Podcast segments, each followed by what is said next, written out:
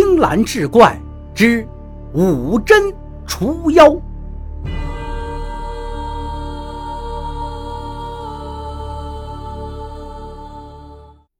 上回说到，赵三爷坚决不收礼物，席员外两口子是再三恳请，便暂且收下。待宾主落座，赵同庆让人奉上香茶，问了二人来意。席员外叹口气，将家中近来发生的怪事原原本本讲了出来。赵同庆听完，方知事情原委，遂笑道：“驱邪除妖本是我赵家的本分，既然如此，待我收拾一下，便与你们一同前往查看。”席员外与严氏听罢大喜，没想到这赵三爷如此爽快，并无半分架子。正待起身，忽听赵同庆又道：“只是我有一个要求，须得您二老答应了才行。”席员外听得此言，心中一紧，暗道：“莫非他嫌我们所带钱财太少？”正欲再说几句，只听赵同庆道：“我赵家当年蒙先人垂爱，授予了艺术，当时就已发下誓愿，此后施法。”绝不收人一丝一毫，否则必遭天谴。因此我去可以，但是你们之所携礼物，需原封不动的再带回去，否则恕我不能从命啊！老两口听罢大感意外，没想到赵三爷提出的居然是这个要求，心中不由感激万分。眼见人家说的坚决，只好先答应下来。赵同庆这才回房收拾去了。夫妇俩在外等候，不多时见他出来，背上多了一个包袱，鼓鼓囊囊，不知装的是什么。三个人一路疾行，待回到席家的时候，已近黄昏。赵同庆一进门便对席员外道：“此时不可让令爱看见我，免得那妖孽有了准备，早早的逃逸。”待得日头西落，我再去他室内除妖。席员外不住点头，将赵同庆悄悄引至一间偏房，让严氏做好酒饭端进去，待他用过，便在房中歇息，只等夜里再去降妖。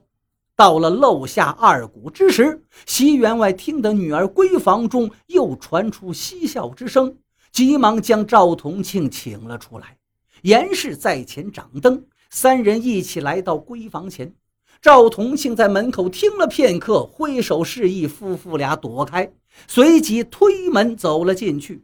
他后脚刚跨过门槛，忽觉一阵阴风是扑面而来，身上不由得连打了几个寒战。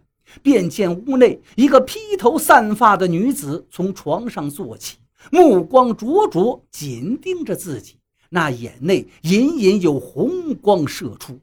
若是寻常人看见这副模样，必然是心惊不已。可这赵同庆却气定神闲，不为所动，定定地站在床前，一语不发。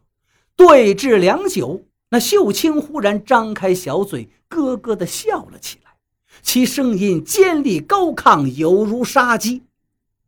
笑了数声，便阴森森地说道：“久闻赵三爷。”法术高明，今日我姑且一试，看看所言究竟是真是假。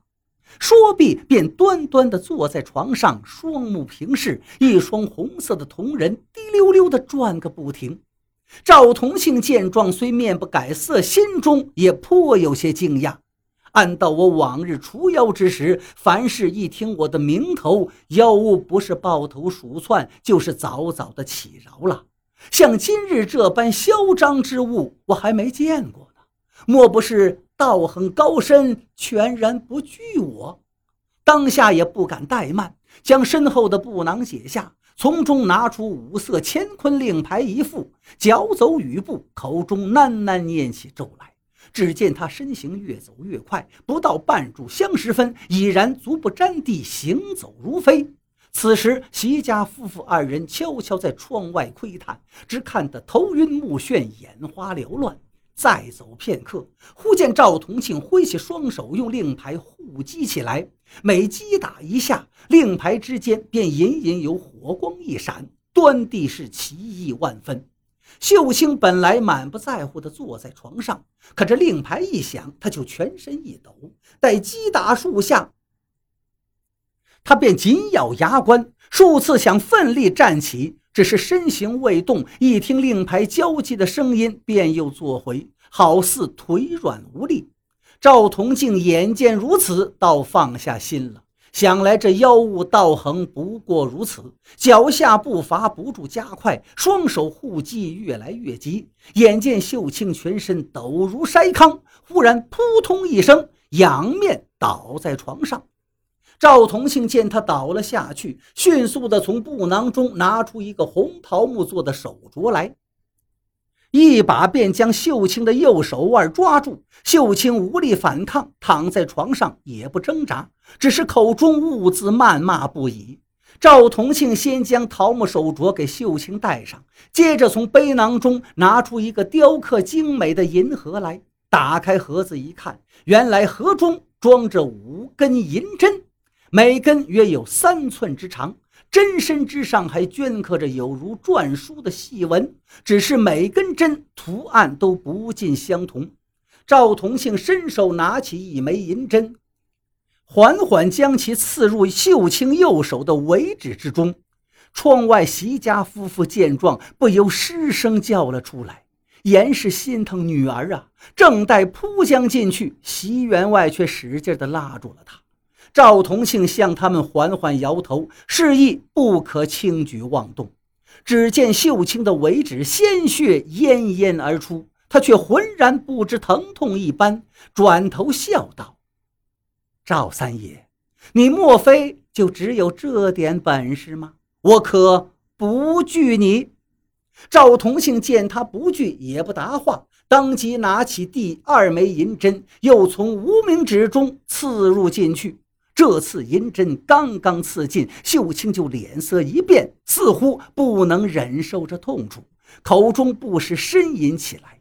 过了片刻，道：“待我恢复神力，我定让你死无葬身之地。”赵同庆见他如此凶悍，拿起第三枚银针，便欲刺入他右手的中指。秀清脸色大变，厉声尖叫道：“赵三爷！”我与你无冤无仇，你为何一定要取我性命？赵同庆听得此言，心中稍稍松了一口气，笑道：“你既然如此怕死，为何还要作祟害人？”说话间，手中做事便欲刺入。秀清急忙高声呼道：“请三爷饶命，我再也不敢了。”赵同庆这才停下手中之针，道：“若果真如此，你要发下毒誓，速速远离，否则我一定不能饶你。”